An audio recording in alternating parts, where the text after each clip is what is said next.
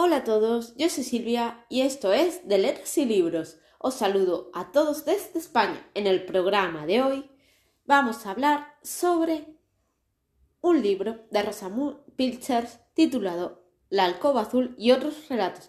¡Comenzamos!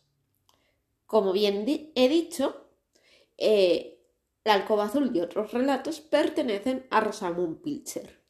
Y este libro contiene de relatos, Toby, Un día en casa, Damas españolas, La Navidad de la señorita Cameron, Té con el profesor, Amita, Alcoba Azul, Gilbert, El regalo de Navidad anticipado, Los pájaros blancos, El árbol, La casa de la colina, Una velada para recordar.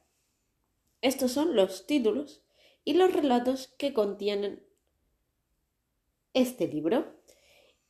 Yo me lo he leído en el ebook y son 186 páginas, por lo que es una novela bastante corta que se lee muy rápidamente, pero yo me la he leído con calma, aparte de porque me la, la he ido intercalando con la segunda parte de las hijas de la Villa de las Telas, las hijas de la Villa de las Telas. Pero de este libro no vamos a hablar hoy. Bueno, pues el libro de Rosamund Pilcher es un libro cotidiano. ¿A qué me refiero cotidiano? Eh, aquí, en estas historias, porque son historias muy cortitas, algunas tienen 10 páginas, otras tienen 20, o sea, son relatos muy cortos, muy interioristas, muy humanos, pero muy, muy, muy cotidianos. ¿Y a qué me refiero cuando digo que son muy cotidianos? Bueno, pues tan sencillo como, por ejemplo, una cena de, de, dos matrimonios. Pues hay un relato que va sobre una cena sobre dos matrimonios. Otro relato va sobre la visita de un pariente a una familia. Otra sobre...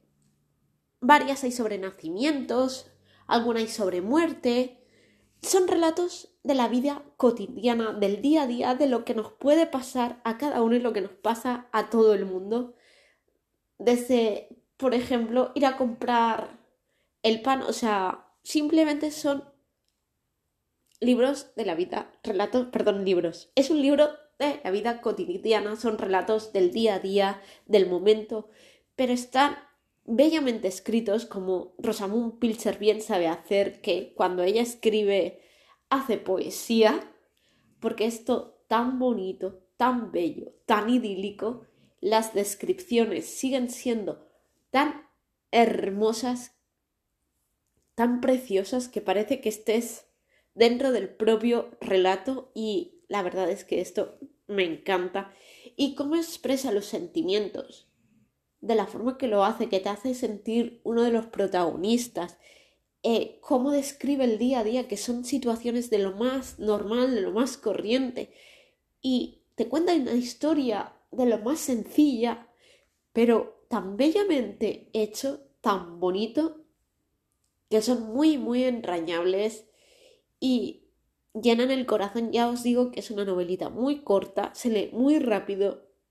Yo me la he estado leyendo en varios días porque me la he estado intercalando con la segunda parte de la Villa de las Telas. Tampoco quería terminar esta, este relato porque se me iba a hacer muy cortito, se me ha hecho corto, yo quiero más.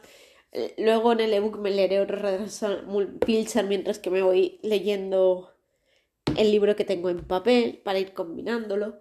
Pero de verdad, si no conocéis a esta escritora ya fallecida, falleció hace unos años, y no habéis leído nada de ella, yo os invito a que os acerquéis, que aunque sean, aunque este libro es costumbrista, porque es del día a día, de la vida cotidiana, de las costumbres de cada persona, de los pueblos, de los lugares, es bellísimo.